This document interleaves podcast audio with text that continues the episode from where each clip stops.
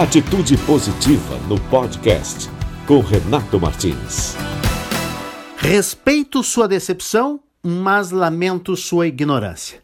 Esta frase do governador do Rio Grande do Sul, Eduardo Leite, entrou para a história contemporânea. Tudo começou com uma apresentadora de televisão que criticou ferozmente o governo por ter tirado empregos de muitas pessoas, ao impor uma quarentena aos gaúchos. E ela disse que estava muito decepcionada e queria saber como é que o governador iria fazer para repor esses postos de trabalho que foram retirados, segundo ela, de forma tirana. Foi aí que o Eduardo Leite disse a frase que explodiu nas redes sociais, virou meme e virou até camiseta. E é justamente com o pessoal que teve essa ideia e entregou, inclusive, a camiseta pessoalmente ao governador que a gente conversa nesse podcast aqui. Atitude positiva. Boas notícias para melhorar o seu dia.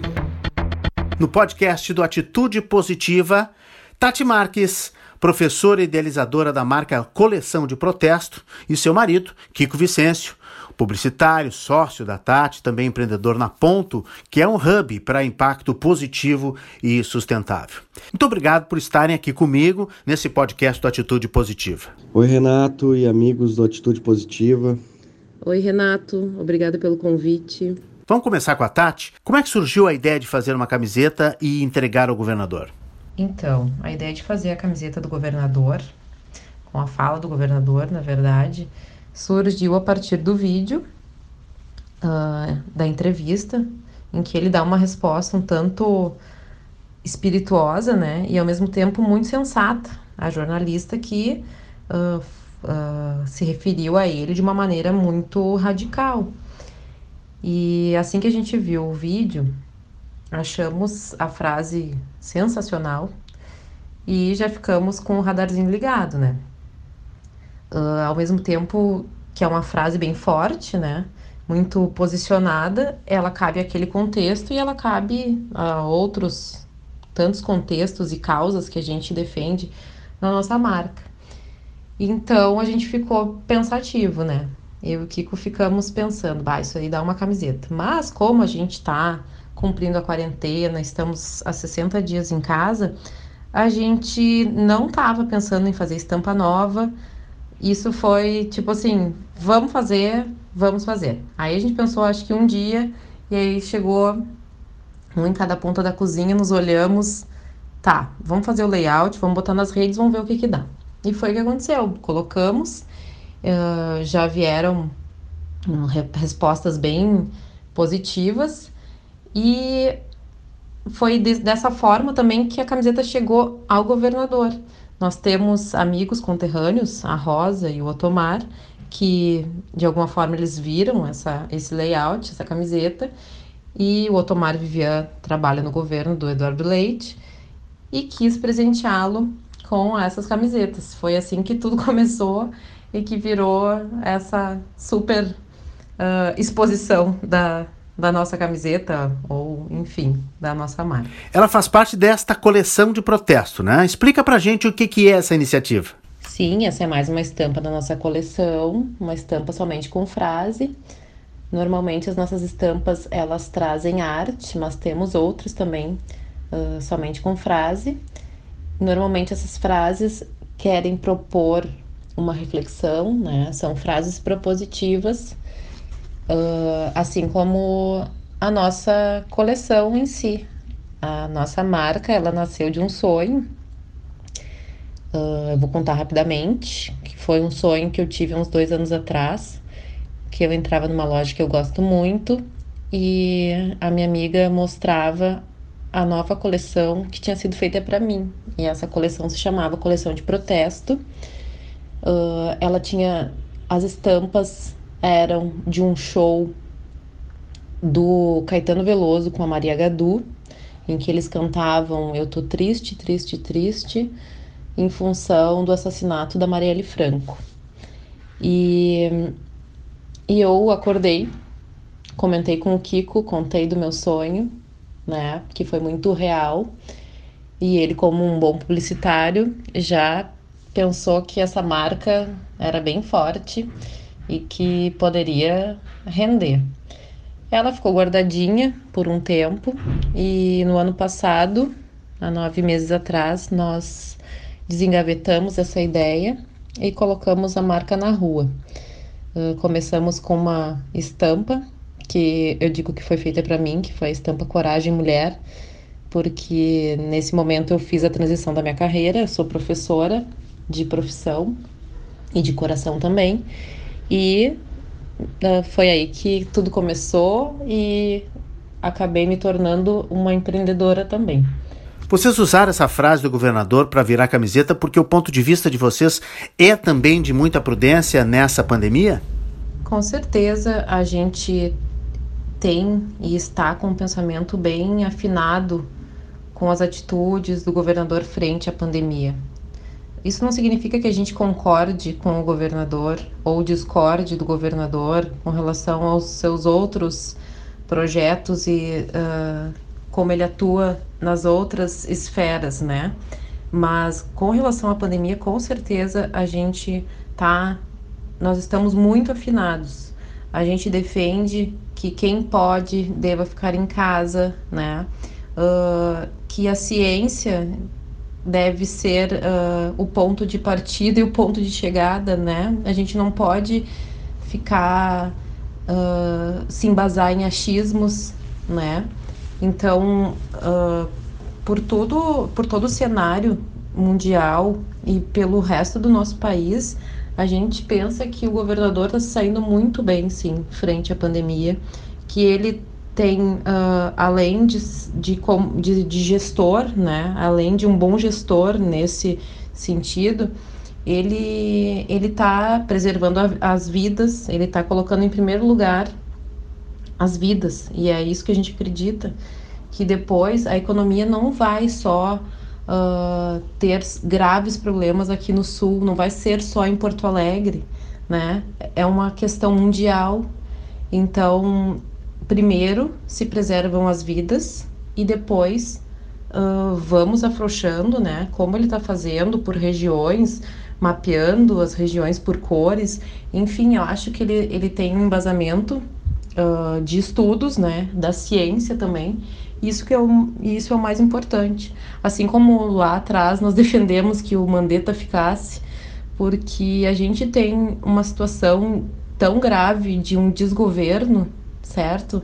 Uh, no âmbito nacional, que qualquer pessoa mais sensata e que nos passe segurança, como ele está fazendo, uh, a gente sim, nós vamos apoiar. É isso que a gente acredita.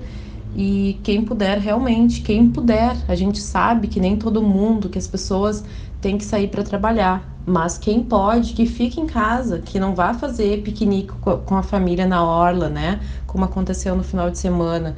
Uh, eu acho que as pessoas estão sendo um tanto inconsequentes quando fazem esse tipo de coisa e ao mesmo tempo não pensando no coletivo, né? Estamos uh, numa situação em que a gente precisa pensar coletivamente, não só no indivíduo. Ai, mas eu preciso trabalhar porque minha empresa vai uh, quebrar, né?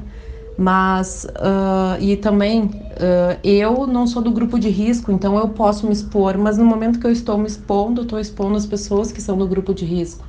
Então, é um pensamento no coletivo que eu acho que está faltando para as pessoas que não, não veem uh, a atitude do governador como positiva, né?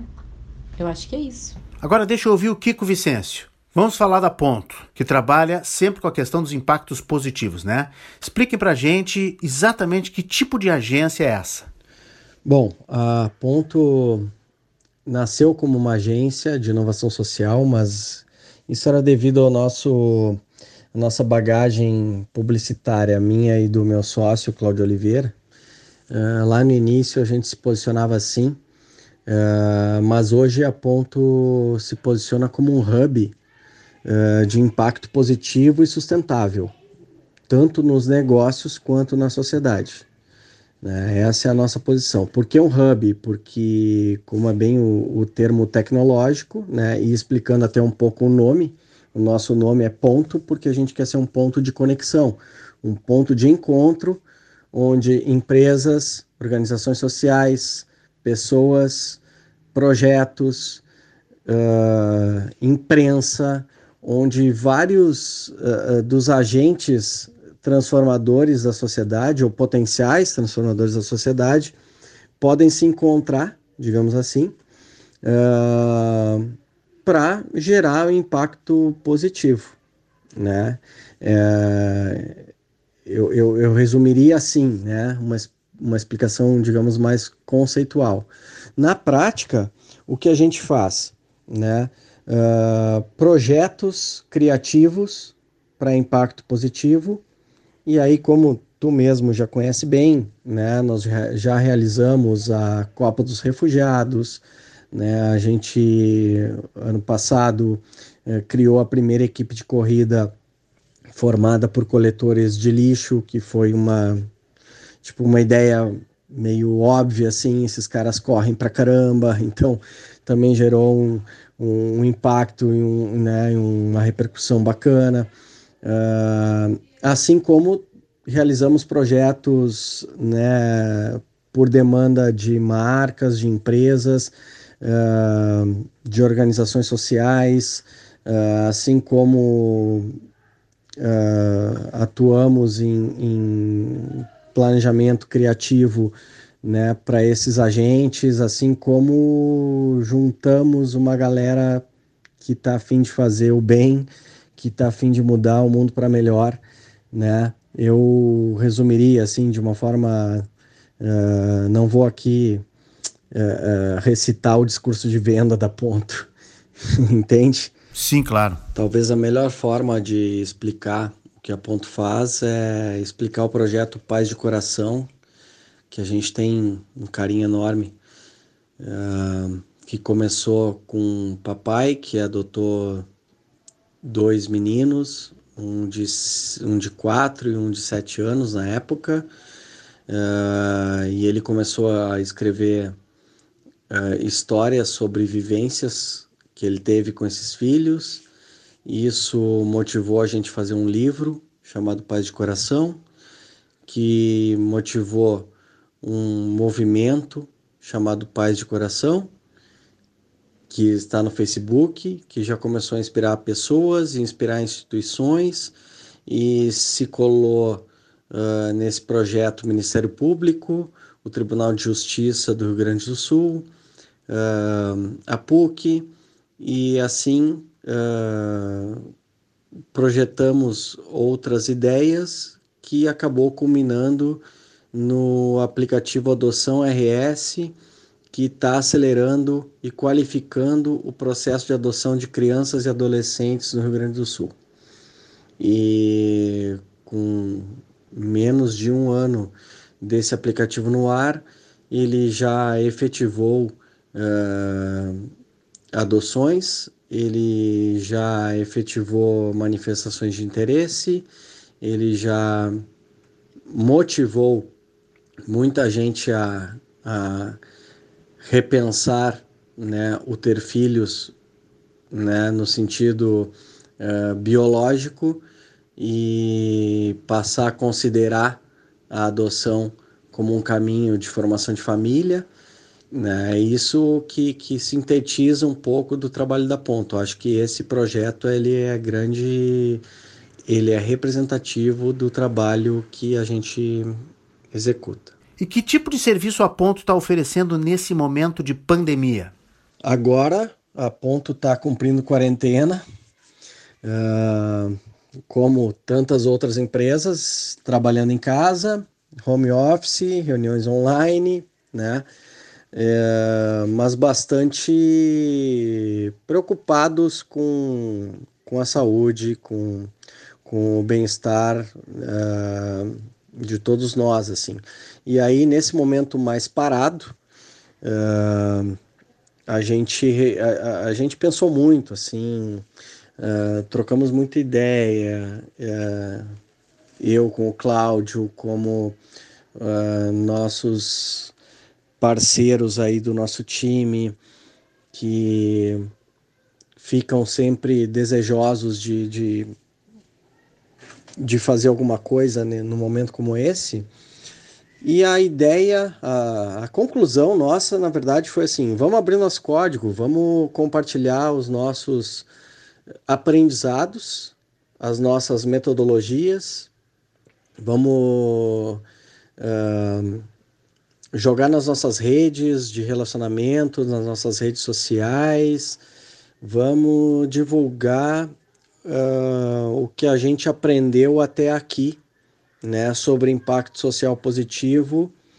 né, e resultado sustentável conciliando, né, o aspecto social com o aspecto econômico. E é isso que a gente resolveu fazer e que agora, uh, com a tua ajuda, teu apoio, a gente vai começar também a compartilhar uh, com todos os amigos da Rede Atitude Positiva uh, esses conteúdos que abordam desde os, os uh, as razões para acreditar, digamos assim, né? Uh, os, os, dados de mercado, os estudos uh, de comportamento, né? De mercado, de consumo, que nos mostram que a gente deve olhar para a demanda da sociedade e não mais para a demanda do indivíduo ou do consumidor e traz muitas das nossas vivências uh, com tantos projetos que a gente já fez aí em sete anos, né, uh, da nossa empresa.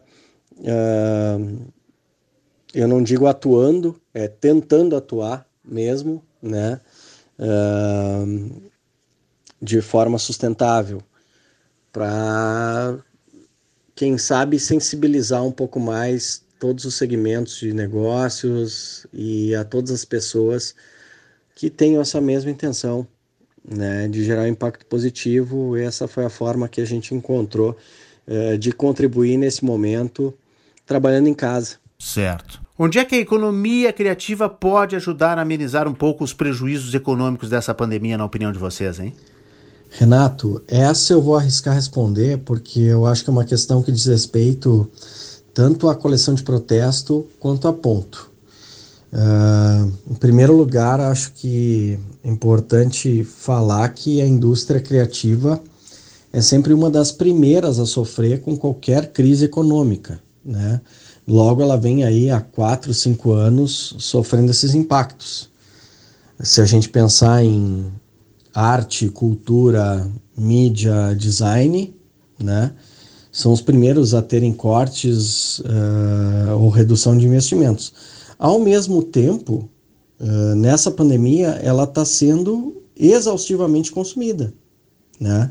Aliás, é o que está nos permitindo um pouco de vida, né? Nesse enclausuramento que a gente está tendo dentro de casa, a indústria criativa está sendo uma forma da gente viver, né? Da gente dançar, da gente cantar com uma live da nossa banda favorita, né? Da gente consumir uh, opiniões e, e, e, aprender em entrevistas, né? Da gente quanta gente está aproveitando para estudar agora, né?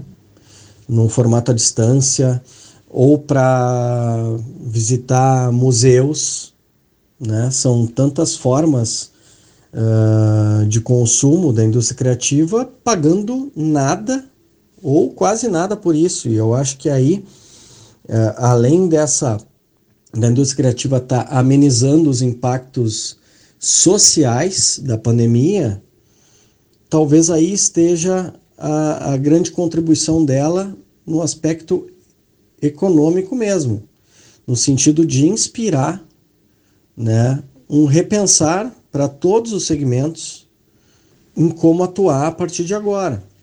Especialmente agora, mas também depois que isso tudo passar, né?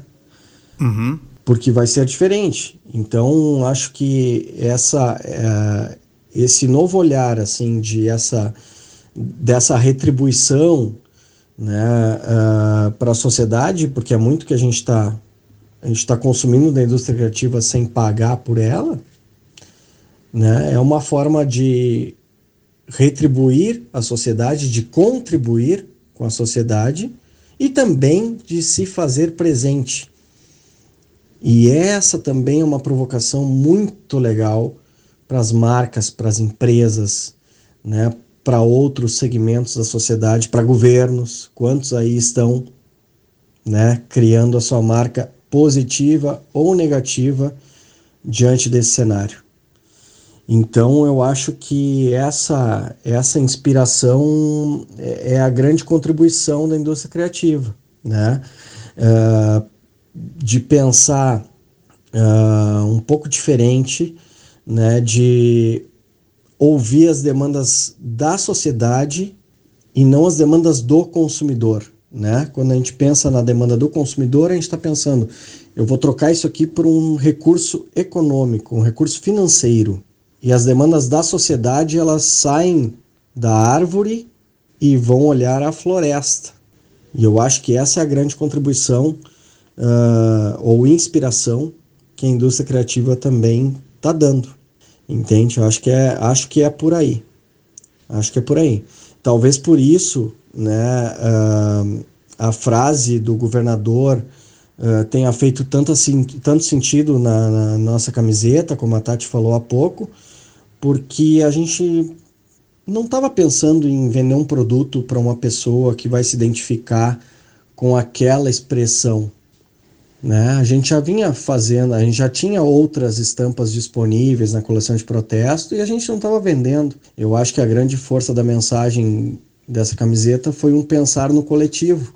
As pessoas que estão pensando no coletivo que se identificaram com ela. E eu acho que passa por aí. Uhum. Um parêntese aí no nosso papo é que se tu ouvir, se os amigos da atitude positiva ouvirem choro de criança ou qualquer coisa nesse sentido, estamos em casa, em quarentena. Tranquilo, a gente sabe que esses podcasts em tempos de quarentena têm essas características. Estamos em família, estamos uh, em casa, estamos todos de quarentena, tranquilo.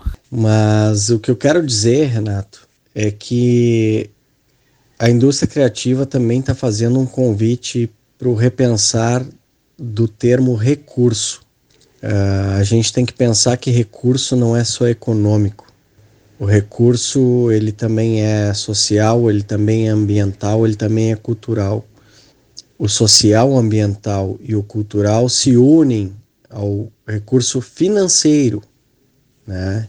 E isso compõe os e esses componentes uh, formam o todo da sustentabilidade. E a gente tem que entender que esse olhar para a floresta é o conjunto desses recursos e que só com o conjunto deles a gente consegue resolver a crise econômica. Porque unindo o recurso social, cultural, ambiental, a gente consegue sim gerar resultados e impactos positivos na economia. A questão é a ordem de prioridade. Não dá para botar o recurso financeiro acima de tudo. Ele não está acima de tudo, ele está pareado nessa ordem uh, hierárquica com todos os outros recursos que o ser humano é capaz de produzir: os sociais, os culturais, e ainda os recursos ambientais que estão disponíveis para todos nós, mas que a gente tem que ter um olhar de pareamento, de igualdade sobre todos eles para que eles consigam nos uh, sustentar, verdadeiramente nos sustentar, enquanto sociedade, enquanto humanidade. Certo. Então, Renato, quando a gente fala de olhar não só para a árvore, mas olhar para toda a floresta, a gente está falando em economia colaborativa, a gente está falando em rede, a gente está falando do, do futuro do modelo econômico.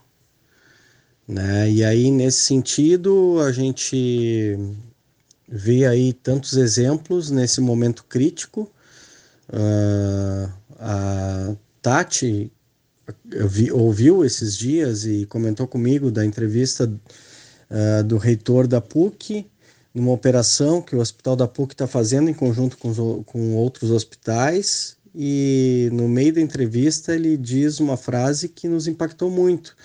Ele disse: quem tentar caminhar sozinho vai embarcar numa aventura. E eu acho que são, esses, são esses exemplos uh, que nos fazem acreditar que toda essa crise, não só econômica, mas principalmente social, é uma crise geral, é uma crise do todo, né? ela vai acelerar futuros. Ela vai acelerar o que a gente tanto fala da formação da economia colaborativa ou da consolidação da, da economia colaborativa, né? que nada mais é do trabalhar em rede. E quando trabalha em rede, tu não te preocupa mais só em atender os teus interesses, tu te preocupa em atender os interesses de toda a tua rede. E isso, ao nosso ver, muda tudo. Isso muda tudo. E é, é pensando nesse todo, é, pensando nessa construção né, coletiva, onde empresas se unem a organizações sociais que se unem às demandas sociais, que se unem a, aos governos, que se unem à imprensa, à mídia como um todo, que é, representa um, um, pouco do trabalho que a, que a Ponto tem tentado desenvolver é, até então. E, e é um pouco desse conhecimento também que a Ponto está querendo compartilhar agora dos aprendizados que a gente teve antes da pandemia e que a gente acredita que, se Deus quiser, vão ser acelerados quando tudo isso passar. A gente está conversando com Tati Marques, professora e idealizadora da marca Coleção de Protesto, e o Kiko Vicente, publicitário, sócio da Tati e também empreendedor na Ponto Hub de impacto positivo e sustentável. Qual é a dica para as empresas que estão preocupadas com seus lucros indo água abaixo em meio a essa crise? O que, que se pode esperar para depois que tudo passar? A dica uh, principal é serenar. Serenar porque não adianta arrancar os cabelos, né? Uh, se preocupando com vender, porque o consumidor não está com o mínimo interesse em comprar. O consumidor está preocupado em viver.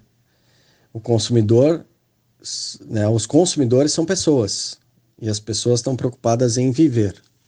Ninguém está preocupado em consumir. Então é uma perda de tempo acredito eu, se preocupar em vender, em tentar empurrar uh, para alguém algo que não faz o menor sentido agora. Quem está vendendo alguma coisa é por necessidade ou por alguma identificação, muito do momento, e eu acho que, na boa, vamos nos poupar. Vamos nos poupar. Não adianta agora queimar muito uh, cartucho, queima muito neurônio com isso, né? Mas é momento sim para trabalhar. Quando eu digo serenar, não quero dizer relaxar. Eu quero dizer que a gente pode sim trabalhar revendo, replanejando, né? Tem tem muitos estudos já sendo compartilhados e a Ponto vai compartilhar muitos muitos deles aqui no nosso conteúdo uh, nas nossas redes e também no Atitude Positiva. Muitos estudos já mostrando na íntegra, hoje, né, com essa era digital, o Google lançou um estudo bárbaro uh, que a gente recebeu semana passada e vai começar a compartilhar uh, agora também, sobre o que está acontecendo com a pandemia e qual é o futuro, né? Pós-Covid-19, que vai impactar muito o comportamento das pessoas em vários aspectos. E as empresas têm que estar atentas a isso. Tem que estar atentos a isso. Quem achar que nós vamos voltar uh, assim que ah, agora podemos sair para a rua de novo e nós vamos simplesmente apagar esse período e voltar a viver como em dezembro de 2019, está enganado. Isso é uma negação da realidade. A realidade mudou já. Ela já mudou. Em várias perspectivas diferentes, inclusive as do consumo. E isso tudo vem ao encontro do que a gente vem falando aqui. Eu acho que é hora de serenar e é hora de trabalhar. Mas trabalhar pelo todo. Certo. Na opinião de vocês, o jornalismo de soluções pode ajudar num impacto mais positivo na sociedade? Renato, como já falei aqui antes, uh, a imprensa ela tem, um, ela é um agente uh, transformador da sociedade, tanto que ela é sempre contemplada em qualquer projeto da Ponto, a gente sempre pensa neste também neste agente. Por quê? Porque ele tem o potencial da disseminação das ideias, da disseminação da informação, da disseminação, vou viajar um pouquinho, da energia do mundo. Quando a gente só consome notícia ruim, notícia negativa, a gente é impactado e não precisa não precisa fumar nada para pensar nisso, entendeu? é, são a ciência já mostra isso, né? Então assim, não basta só mostrar o que é negativo por achar que isso é importante. Portanto, achar que isso é importante, portanto repetir isso, né? A morte ficou banalizada e são tantos anos de desconstrução que o jornalismo infelizmente fez que de alguma maneira se reflete hoje na pandemia, onde tem gente argumentando que por causa de 5, 7 mil mortes a economia não pode parar. Pelo amor de Deus, é a banalização da morte comprovada e a mídia, o jornalismo, infelizmente, é sim responsável por isso. Então, quero dizer com isso que o jornalismo comprometido com a notícia positiva, ele interfere sim no sentimento das pessoas, ele interfere sim na pauta da sociedade. Quando você começa a falar ou dar mais espaço ou dar mais luz para tanta gente que está fazendo muita coisa bacana, empresas, organizações sociais, pessoas, tanta atitude positiva, desculpa aí usar o teu OK. a tua marca para isso, tá? Mas é bem isso. Certo. Tem muita gente tendo atitude positiva hoje e que não está tendo espaço e que as pessoas precisam saber, cara, tem gente lá fazendo uma coisa bacana, tem gente lá ajudando, tem gente fazendo comida embaixo do viaduto para morador de rua, tem empresa que está fazendo um, um, um, trabalho bárbaro. E aí eu vou permitir, Renato, vou me permitir um momento merchan, assim, e me desculpa, tá? Sim, claro. Uh, mas é bem importante. A Ponto tem um cliente que se chama RTS, que é uma empresa que comercializava leitos hospitalares e os caras criaram um, eles criaram um modelo de, de negócio dentro da economia uh, compartilhada. Então eles criaram o Uber dos leitos hospitalares, ou seja, uh, tu não compra o leito, tu usa ele.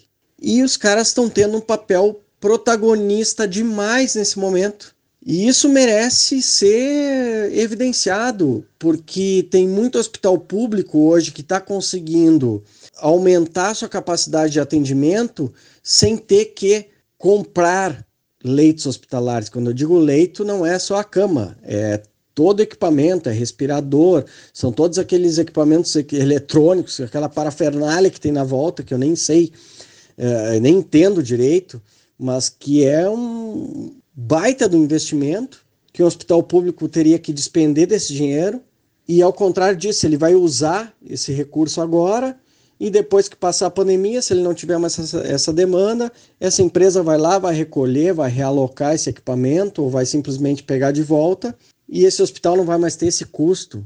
Hospital público, estamos falando do nosso dinheiro. Então são ideias assim, essa eu conto com muito orgulho porque convivo, né, sou muito próximo e porque está sendo protagonista agora. Né? E eu acho que é o tipo de coisa que tem que ser contada. E quantas outras empresas, milhares, quantas iniciativas tem aí fazendo coisas super bacanas e que precisam de visibilidade, não só pelo mérito delas, mas porque muda para nós, muda as nossas vidas, acreditar que tem muita coisa bacana acontecendo. Nesse momento que a gente está só pensando em coisa triste, que a gente está preso em casa, que a gente está uh, uh, se protegendo, que a gente não vê né, mais uh, os nossos pais, que são grupo de risco, ou qualquer outra pessoa, nossos amigos. Cara, a gente precisa de esperança. E não é que a gente vai fabricar ela, ela existe, a gente só precisa dar voz para ela. Desculpa eu ter me exaltado um pouco, mas é que isso meio que salta da garganta, assim, porque eu acho que a imprensa ela é um agente transformador fundamental e ela precisa também se posicionar, né? Para que lado ela quer transformar a sociedade. Kiko, Tati, muito obrigado, viu? Valeu pela entrevista, pela participação conosco aqui no podcast do Atitude Positiva. Valeu, Renato. Um abraço para ti, para toda a rede do Atitude Positiva. Obrigada, Renato. Valeu. Abraço. Tati Marques, professora idealizadora da marca Coleção de Protesto, e Kiko Vicêncio, publicitário, sócio da Tati, também empreendedor na Ponto, hub para impacto positivo e sustentável. Fique ligado nas redes do Atitude Positiva, lá no nosso site oficial atitudepositiva2020.com.br. Você tem notícias, tem artigos e o link para as nossas redes sociais, a nossa fanpage de notícias, o nosso Instagram, Twitter, LinkedIn e o nosso canal de vídeos YouTube que tem vídeos todas as semanas. E fiquem ligados também aqui no nosso podcast do Atitude Positiva. Até a próxima! Atitude Positiva porque tem muitas histórias boas para contar.